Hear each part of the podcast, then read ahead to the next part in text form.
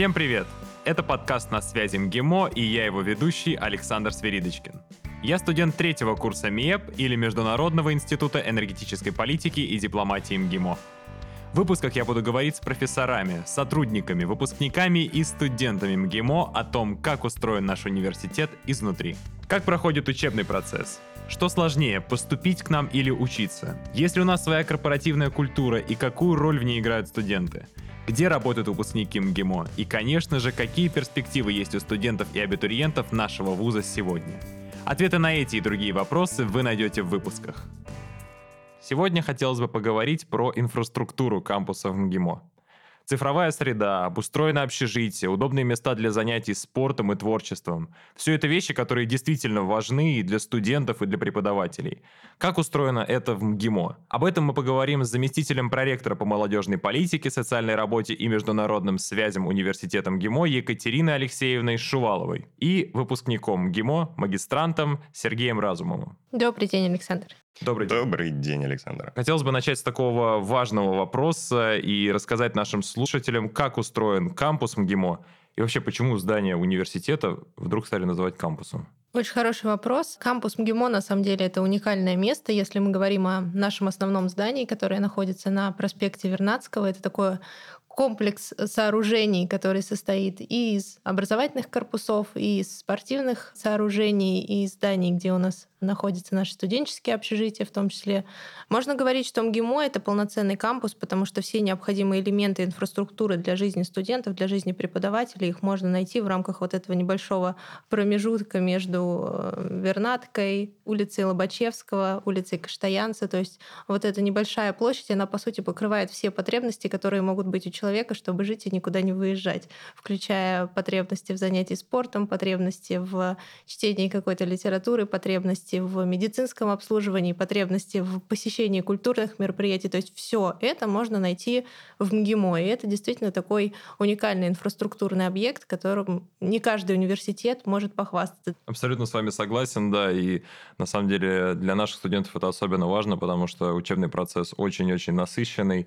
И иногда, в принципе, хочется не уезжать из университета, а остаться прям там, э, ночевать, есть, пить все, что нужно, учиться, повторять, потому что только, так сказать, грызть э, гранит науки. И на этой такой нотке хотелось бы спросить, у нашего студента есть э, что добавить по поводу кампуса МГИМО? Может быть, есть какие-то свои моменты, особенно истории и так далее, связанные с этим городом в городе? Да, Саш, конечно, свои моменты определенно есть.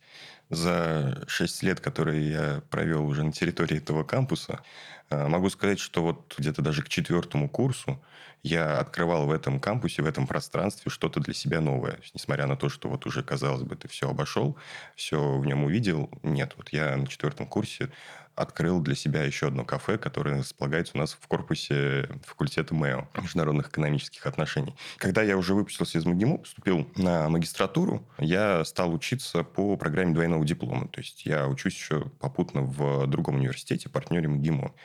И, соответственно, у меня была такая вот возможность познакомиться еще с кампусом другого университета. Это один из ведущих университетов также России. И он по количеству студентов он гораздо больше, чем МГИМО. И здание больше, чем здание МГИМО.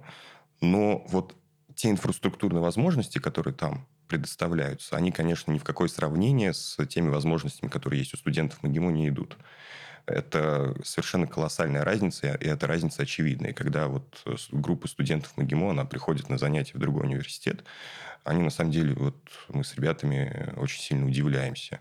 А, а где, а где поесть? а где взять кофе, а почему в 8 вечера нигде не продают кофе а, в университете, да, а у нас в МГИМО всегда продают. И таких вот тонких э, чувствительных моментов, которые, казалось бы, могут быть какими-то излишествами, но на самом деле для студентов для образовательного процесса они очень важны, потому что они создают комфортную среду, такую мотивационную среду для как раз-таки образования. На самом деле у нас же можно купить не только кофе, при желании можно даже подарок бабушке купить. Абсолютно, на юбилей угодно, вечером, после да, того, да, как пары закончились, я... заскочить и найти что-то нужное, интересную книгу или прекрасную статую. На самом деле нашим слушателям э, не из МГИМО может показаться, что мы тут несколько шутим, говорим про подарки и так далее, про кофеечек когда угодно, но в учебном процессе или при реализации каких-то проектов, когда мы можем там на ночь оставаться в университете и доделывать какие-то вещи, чтобы все было готово, это невероятно важно. Учебный процесс МГИМО, он действительно, как вы справедливо отметили, Александр, требует нахождения в университете практически в режиме 24 на 7, то есть ты учишься, затем у тебя какие-то дополнительные активности после ты готовишься в библиотеке, ищешь какую-то литературу, и часто ты выходишь из университета действительно там в 10-11 вечера, а с утра тебе нужно обратно. Поэтому возможность получить все и сразу находясь в университете, она, мне кажется, очень ценна для того, чтобы оставаться в каком-то комфортном психологическом состоянии. Абсолютно с вами согласен, тем более, что сейчас жизнь бежит просто сумасшедшими темпами, и это говорим не только мы, студенты, это говорят различные ученые, исследователи, что история как бы сильно ускоряется сейчас, и время бежит намного сильнее, чем это было там 50 лет назад. И в связи с этим хотелось бы задать следующий вопрос. Екатерина Алексеевна, вы закончили МГИМО 10 лет назад.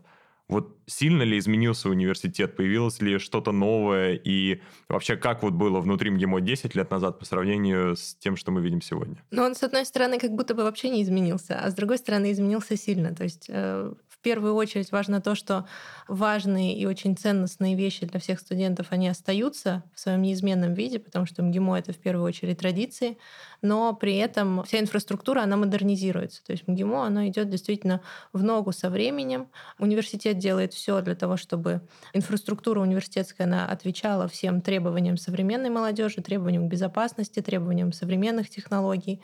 Поэтому какие-то вещи меняются. Например, когда я училась в университете, над центральным входом, сверху на четвертом этаже, там, где сейчас находится Институт международных исследований, была огромная мультимедийная лаборатория. То есть тогда же не было возможности в компьютере какие-то материалы материалы слушать, поэтому студенты после пар шли в эту мультимедийную лабораторию, искали там нужные аудиозаписи, соответственно, занимались в этой лаборатории.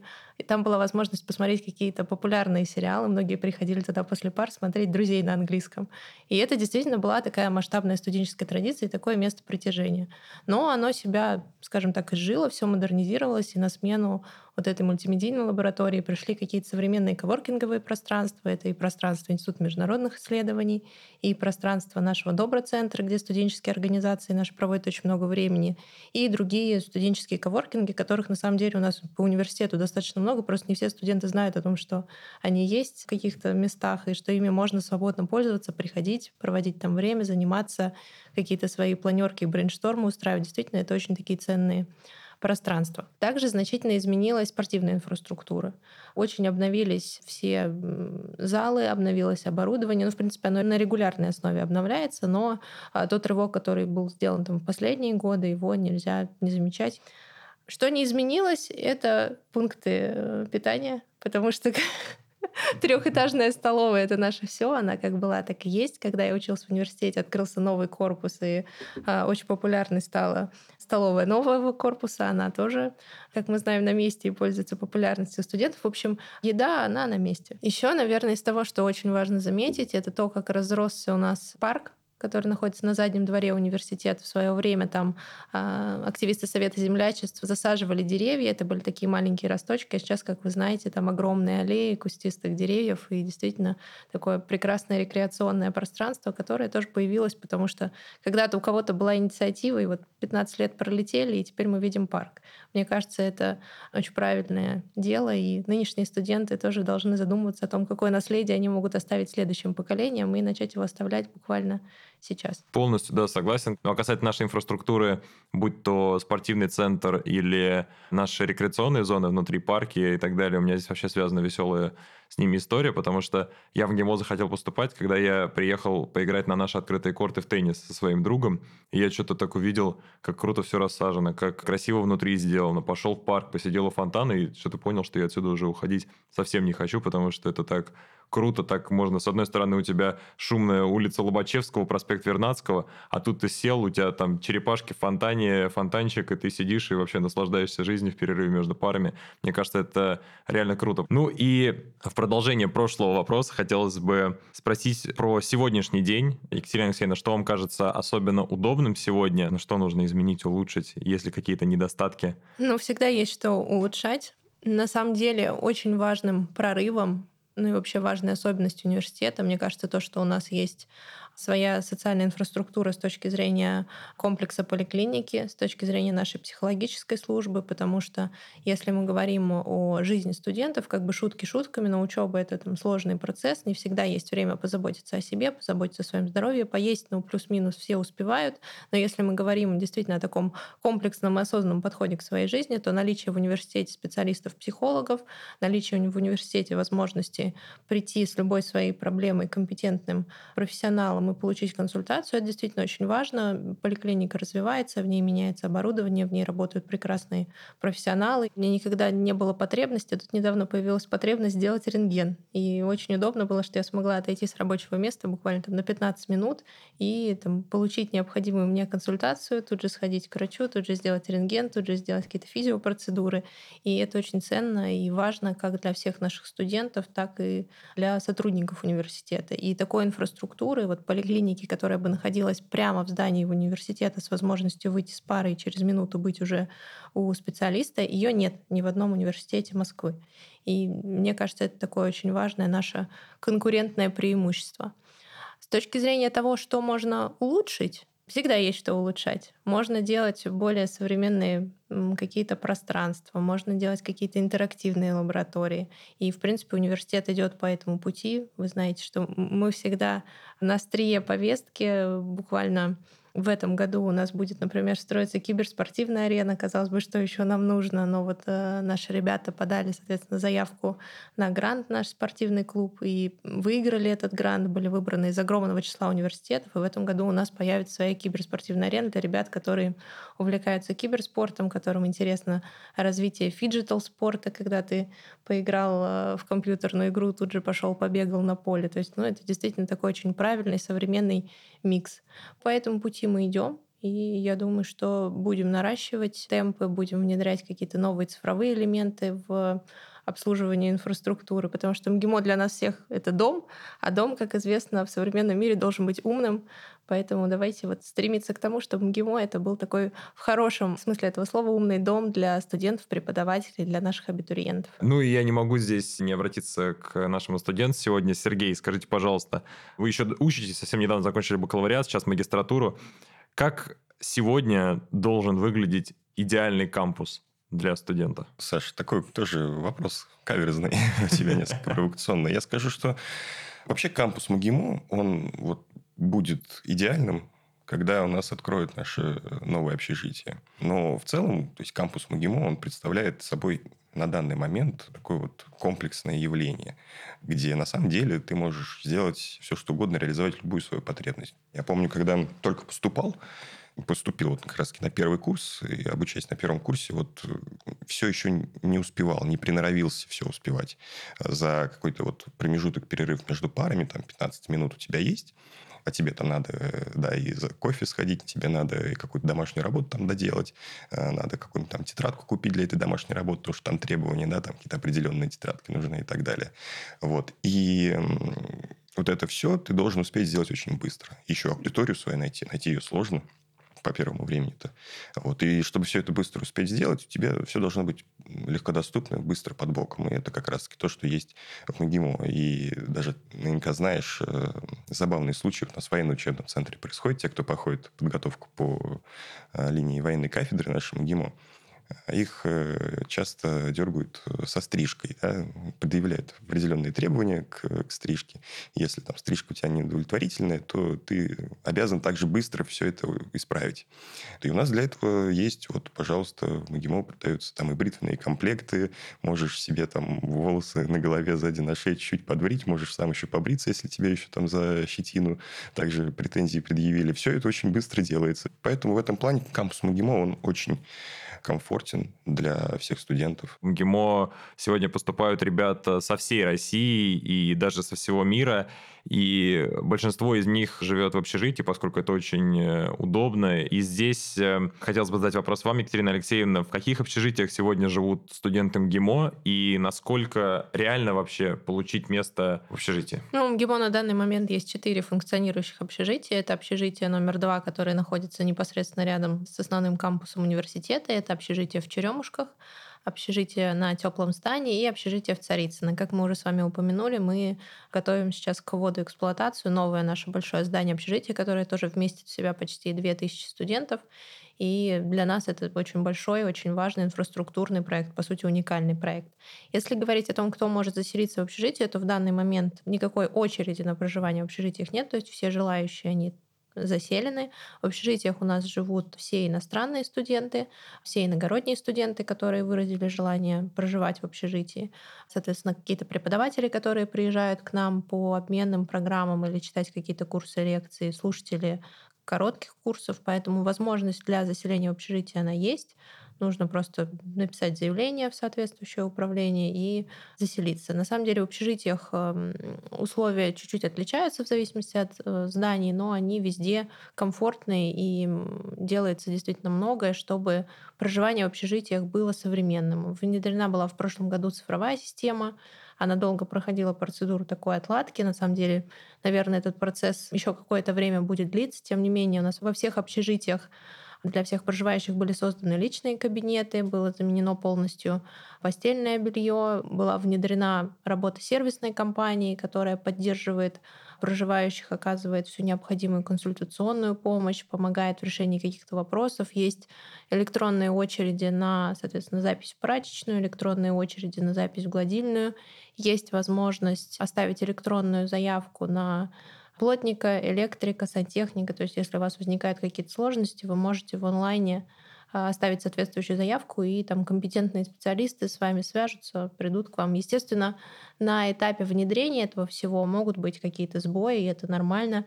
И именно обратная связь от студентов своевременная, она помогает нам все это корректировать, корректировать графики.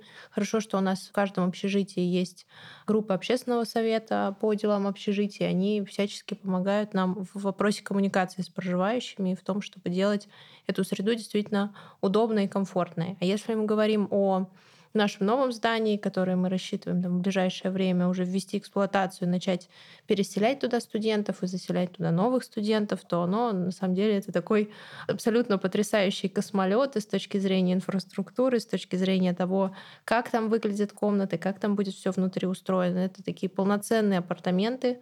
Каждая комната рассчитана на двоих проживающих. В комнатах есть, соответственно, свой санузел, своя кухня, своя прихожая. Абсолютно фантастические виды на Москву, там в какую сторону окно у вас не будет выходить, все равно это будет очень красиво. Я действительно даже немножко завидую студентам, когда сама первый раз попала внутрь здания нового общежития, прошла и думаю, может быть, мне тоже нужно что-то сделать и переселиться в общежитие, и к работе будет ближе. И э, с точки зрения, конечно, комфорта, это потрясающее место. Будут э, внедрены и система доставки постельного белья, и будет также химчистка, прачечная, спортзал, коворкинговое пространство на территории общежития, своя большая-большая столовая. То есть, принимая во внимание то, что еще там на расстоянии буквально 100 метров находится само здание университета, на расстоянии 100 метров в другую сторону у вас находится наш современнейший стадион, бассейн и так далее, по сути, потребности куда-то выходить, мне кажется, нет вообще. То есть, если МГИМО мы сегодня назвали город в городе, то общежитие можно смело называть населенным пунктом, наверное, в городе МГИМО уже. Ну, это на самом деле, да, круто. И, и то, что у ребят нет очереди, то есть можно спокойно заселиться, все желающие, это очень важно, потому что во многих других университетах есть такая проблема, что очереди на общежитие, они просто там сотнями идут студентов. Еще, наверное, очень важная особенность общежития МГИМО, это будет интересно для иностранных граждан.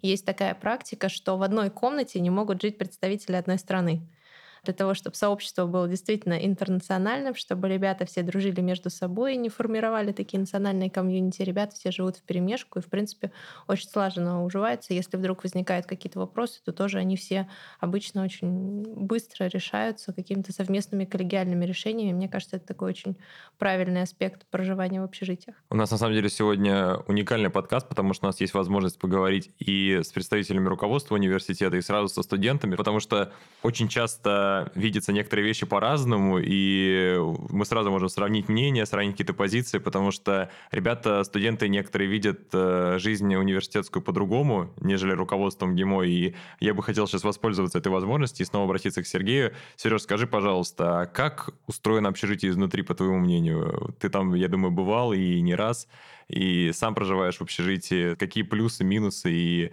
что бы ты добавил туда? Так удачно совпало, что я там не раз бывал, поскольку я там жил.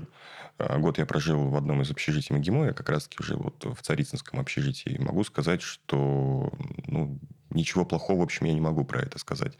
Единственная какая-то проблема, такое затруднение, которое возникало у меня в тот промежуток времени, это то, что ну, несколько далековато ехать. И именно поэтому я и говорю, что вот сейчас, когда откроется новое общежитие, кампус Магимон станет идеальным, просто потому что все будет очень быстро и очень доступно.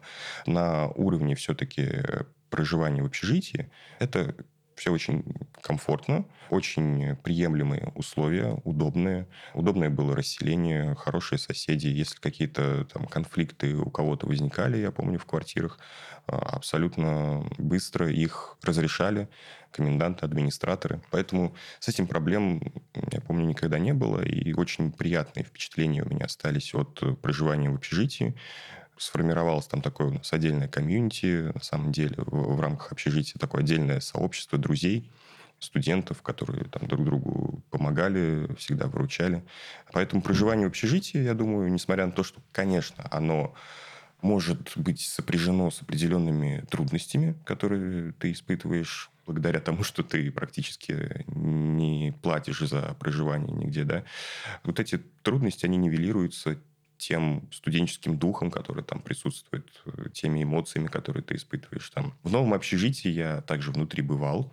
Нас туда водили экскурсию, э, показывали нам, э, что там уже готово, студентов водили. И меня особенно там поразило, знаешь, что, что там замок в номер, он электронный открывается с телефона.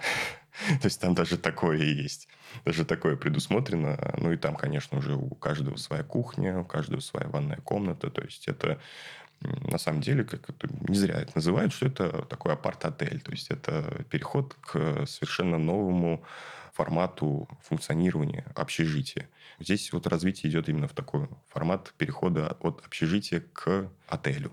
Ну и на самом деле, с точки зрения переселения в новое общежитие такого большого числа студентов, мне кажется, это даст очень такой значимый толчок к развитию студенческого комьюнити, потому что когда у тебя 2000 студентов начинают проживать где-то в одном здании, это огромное сообщество, которое может и реализовывать какие-то свои проекты, свои мероприятия, между собой общаться. То есть мы абсолютно точно уверены в том, что студенческая жизнь у нас забурлит еще больше с переездом ребят вот в это новое общежитие. А я правильно же понимаю, что это там 2000 студентов будут проживать, это что это по сути будут одно из самых больших общежитий в России вообще? Я думаю, что так и будет. Да, это, наверное, будет самое большое. А сейчас давайте перейдем к теме спорта. Сереж, скажи, пожалуйста, а какие сегодня возможности для занятий спортом есть у студентов МГИМО? Э, не могу сказать, что я прям вот активно-активно занимаюсь спортом, к своему стыду, опять-таки. Но могу сказать, что когда я был студентом МГИМО, именно в бакалавриате, когда учился, я активно занимался спортом. Мне было это необходимо, ввиду того, что физкультура в МГИМО еще не отменена, и она является обязательным предметом. А, и, так сказать, в общем, я исследовал всю спортивную инфраструктуру университета благодаря занятиям на физической культуре. Что у нас есть? Мне кажется, опять-таки, есть здесь все самое популярное, все самое необходимое в спортивной сфере. Это большой бассейн. У нас есть футбольное поле с искусственным покрытием. Такое профессиональное футбольное поле футбольный стадион даже, то есть там трибуны есть и так далее, где у нас краски турниры по футболу проводятся, большое э, поле, то есть это не мини-футбол. Есть, кстати, и для мини-футбола в универсальном спортивном зале, естественно, у нас сооружение, есть для баскетбола, есть теннисные корты, есть у нас э, воркаут-площадка отдельно на улице. А, есть у нас тренажерные залы, несколько тренажерных залов с современным оборудованием. То есть, на самом деле, очень-очень-очень большой спектр возможностей для занятий любым видом спорта практически. Ребята, на самом деле, активно занимаются спортом, э, в отличие от меня. А, и большое количество ребят занимаются спортом. И у нас много профессиональных команд, которые на студенческом уровне выступают э, очень-очень достойно и очень хорошо. Это команда и по баскетболу, и у нас есть команда даже по гольфу, которая постоянно занимает э, лидирующие позиции там, в российских рейтингах. Понятное дело, наш вуз, он не спортивный, не спортивно ориентированный. Мы все-таки готовим специалистов совершенно другого уровня, другого плана, специалистов-международников. Но плюс всех студентов МГИМО в их универсальности. И эта универсальность в том числе обеспечивается как раз-таки активной спортивной позицией наших ребят. И той инфраструктурой уникальной совершенно, которая есть.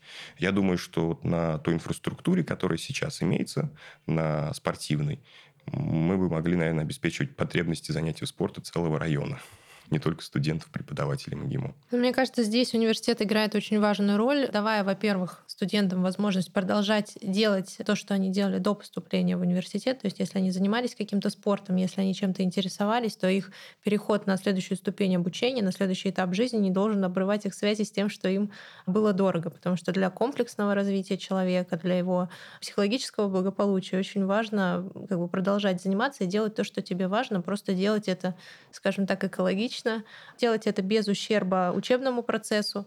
И здесь, давая возможность э, заниматься любимыми занятиями прямо на кампусе университета, мы на самом деле помогаем в первую очередь сами себе. Есть практика того, что студенты сами приходят с инициативой развития какого-то нового спорта. Буквально вот в этом учебном году в начале группа студентов пришла с инициативой открытия конного клуба МГИМО.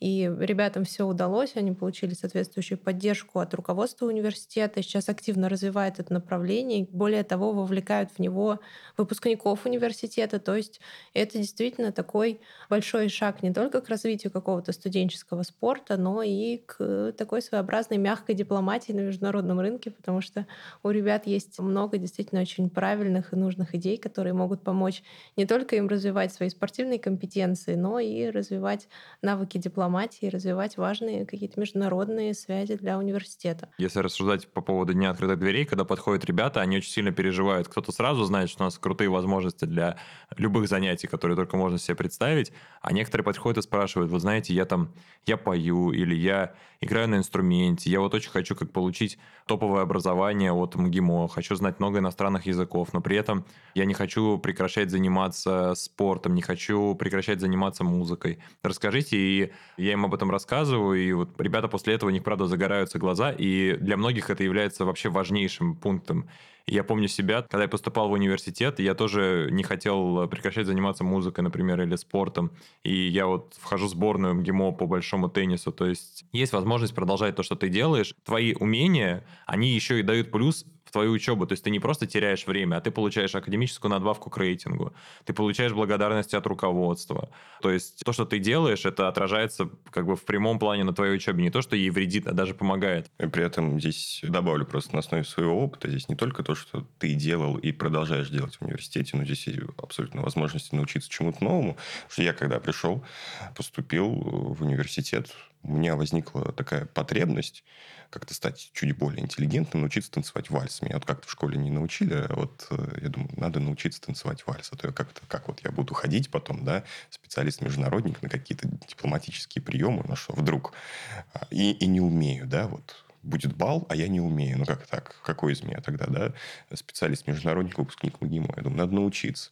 И научился. То есть, пришел, там были занятия, да, творческая студия, все, бал, МГИМО, готовится к балу, всех учат различные виды там танцевать. Поэтому это очень интересно и ну, такая уникальная возможность что-то новое даже для себя попробовать открыть. Вообще, бал МГИМО – это удивительное мероприятие. Это в очередной раз подчеркивает вот феномен нашего университета, потому что мы совмещаем, как бы, казалось бы, супер суперсовременные вещи с какими-то а, традиционными вещами, потому что у многих людей слово традиционно имеет такую не самую хорошую коннотацию, что это какой-то снобизм, что это как бы отрицание всего нового, но в нашем университете это абсолютно не так. То есть человек может пойти поиграть в Counter-Strike, сыграть пару каток, а потом пойти танцевать бал, учиться и принимать... Во фраке. Да, во фраке. То есть это абсолютно удивительная вещь, и такого не то, что в других университетах, а место такого сложно придумать, где были возможности вот вести такую разнообразную жизнь. Хотела бы еще немного дополнить то, что сказал Сергей относительно нашей спортивной инфраструктуры и наших планов. Действительно, наши спортивные объекты, они открыты для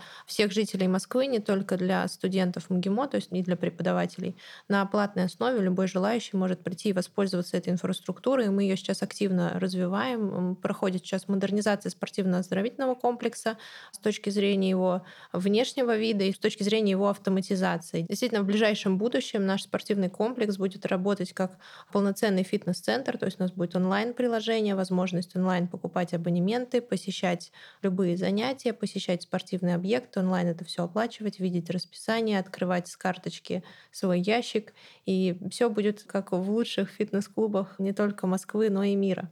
Кроме того, при поддержке и по решению ректора при поддержке эндаумент фонда МГИМО в ближайшее время будет возведен тентовый физкультурно-оздоровительный комплекс на улице, который будет включать в себя современнейшие теннисные корты, площадку для мини-футбола, кафетерий. И это будет такое новое сооружение, которое, мы уверены, даст новый импульс развитию спорта в МГИМО и, в принципе, спортивной инфраструктуре всего района, в котором располагается университет.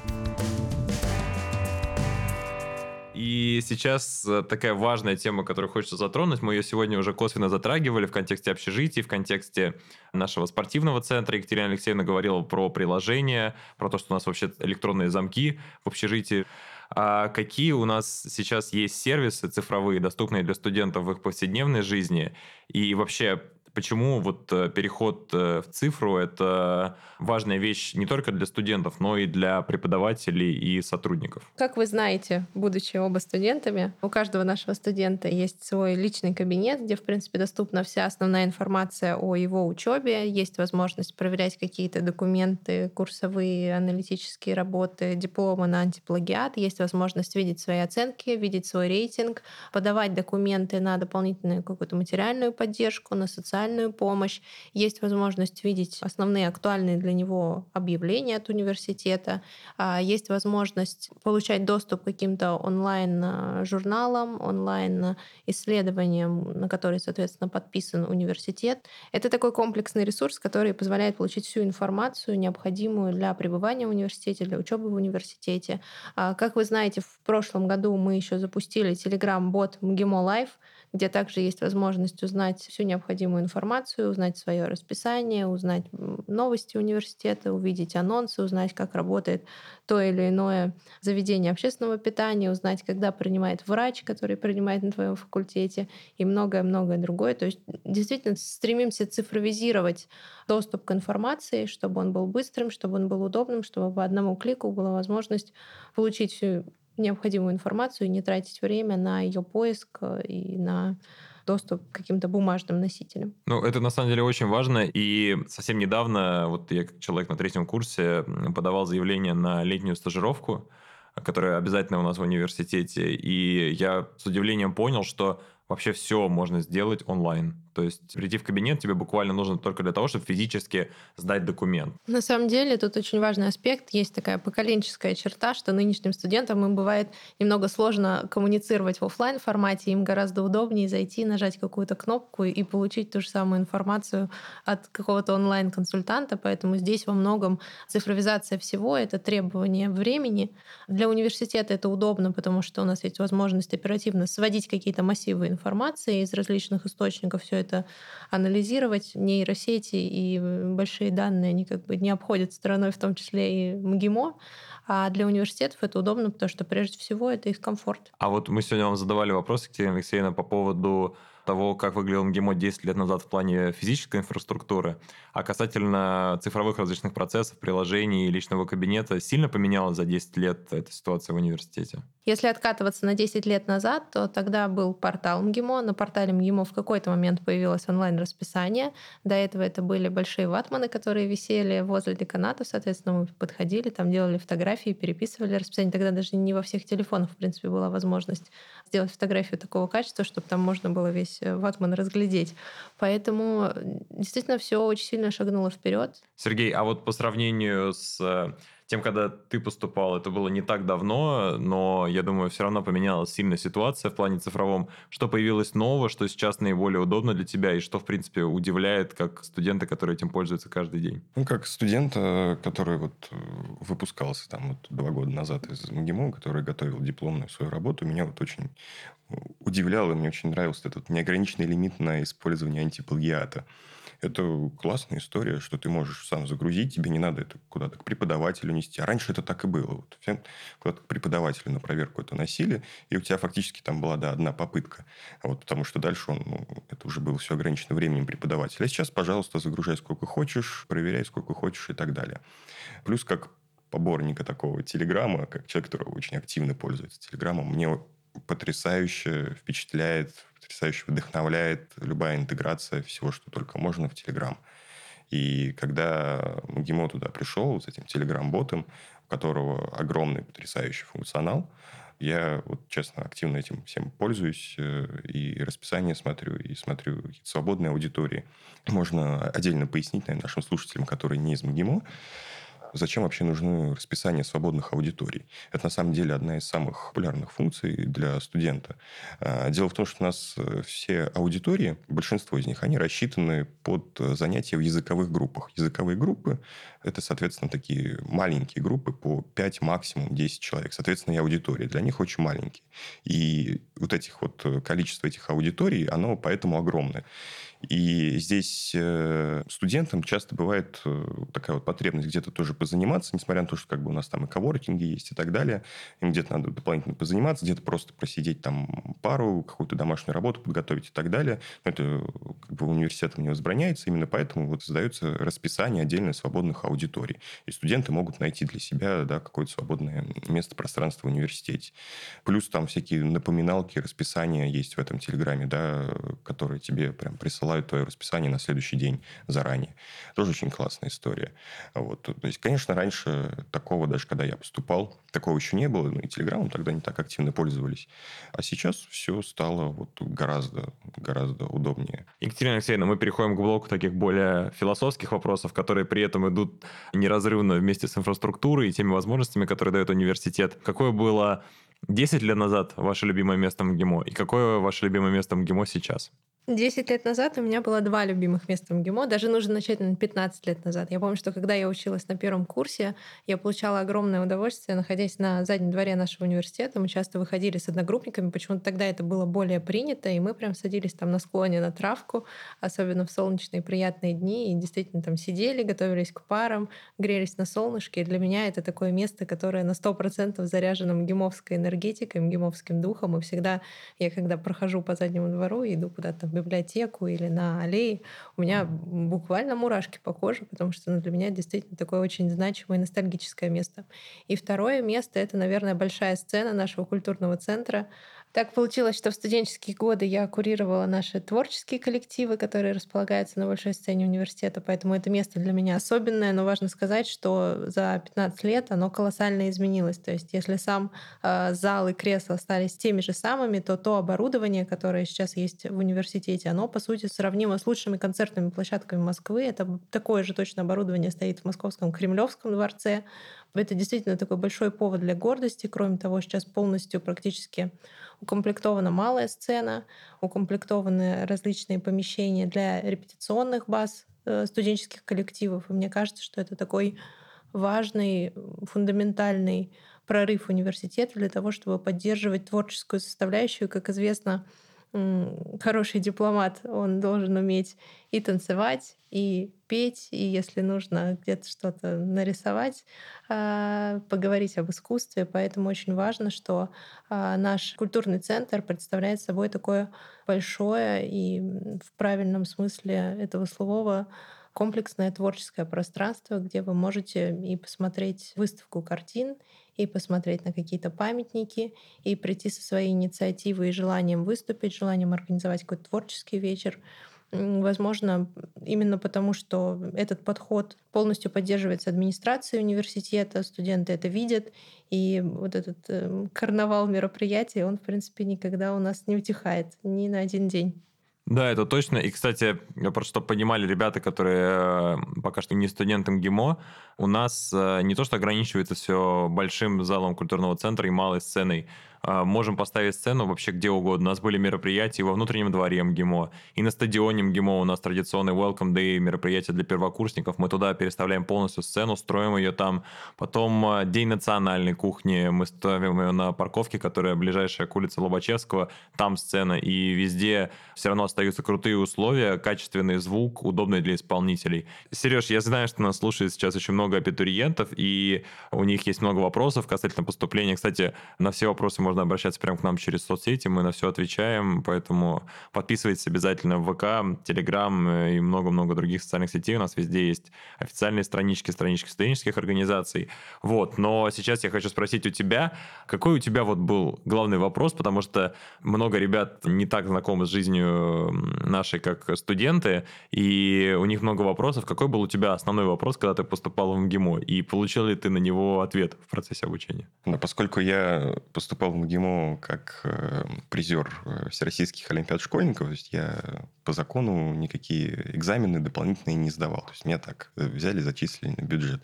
Главный вопрос у меня был, то есть насколько все-таки сложно учиться в МГИМО и ну, смогу ли я удержаться и не вылететь из этого университета. То есть э, ответ на него я, конечно, получил, закончил с красным дипломом. Э, это не значит, что учиться легко, учиться на самом деле сложно. И когда ты только поступаешь, вот прям буквально с первого дня, когда у тебя начинаются занятия, у тебя самый главный вопрос, как все успеть. Ты просто не понимаешь изначально, как все успеть, как сделать такое огромное количество домашней работы. Вот э, мои родители вообще поначалу удивлялись. Они тоже там получали все-таки высшее образование в хороших учебных заведениях, но они не понимали, а как, как это? Вы же студенты, вам до сих пор там домашнюю работу сдают, огромное количество домашней работы. Но это необходимо с точки зрения образовательного процесса как все это успеть, как доехать до университета, как э, принять участие во всех мероприятиях дополнительных, да, и как э, еще успеть все по учебе. И МГИМО меня этому научила. Тут есть абсолютно четкая закономерность, проверенная там, годами. Студенты, которые активно участвуют в общественной жизни, которые занимаются спортом, они, как правило, лучше всех учатся. У них самый высокий академический рейтинг. И если мы видим какого-то студента, у которого там 400 баллов по ЕГЭ, скорее всего, он будет одним из главных активистов университета, и это вот год за годом, год за годом повторяется. Ну, кстати, есть ребята, которые, может быть, ЕГЭ не сдали прям на какие-то там э, на 600 баллов из 400, но у них такие там если можно так выразиться, по рамкам нашей системы оценивания в МГИМО, такие твердые четверки, они потом все равно подтягиваются, начинают лучше учиться намного, чем они учились в школе, потому что как раз-таки университет дает им возможность это делать, а это самое главное. Ну и заключительный вопрос э, на сегодня. Я хочу его адресовать сразу Екатерине Алексеевне и Сереже. Что бы вы пожелали тем, кто только планирует поступать в МГИМО или уже знает, что они будут поступать в МГИМО? Что можно пожелать ребятам, чтобы они точно поступили к нам и полностью сами проверили на себе все то, о чем мы говорили сегодня? Мне кажется, самое главное — это верить в себя, поставить себе цель, вдохновиться нашими подкастами, вдохновиться информацией об университете, приходить, смотреть все своими глазами. У нас есть множество программ, таких как «Один день со студентом ГИМО», «Дни открытых дверей», различные мероприятия, которые могут посещать внешние гости. Поэтому нужно прийти, нужно вдохновиться, поставить цели, дальше учиться, потому что МГИМО это не только, конечно, про инфраструктуру, но в первую очередь про учебу, про фундаментальные академические знания, которые без определенного базиса невозможно получить. Сережа? В свою очередь, тем, кто вот желает поступить в МГИМО, я пожелаю поступить в МГИМО, э, это абсолютно реально. Могу вот опять-таки на своем примере это сказать. Я человек из простой семьи из Ульяновска, и я поступил на бюджетное место в МГИМО. Это реально абсолютно любому э, из абсолютно любой семьи с абсолютно любым финансовым положением. Надо просто немного постараться. И можно и на бюджет, и на любое другое место, на любую программу можно поступить, учиться и закончить МГИМО. И стать, как все выпускники МГИМО, успешными людьми. Большое спасибо, Екатерина Алексеевна. Большое спасибо, Сережа, за такую интересную дискуссию, за интересный рассказ.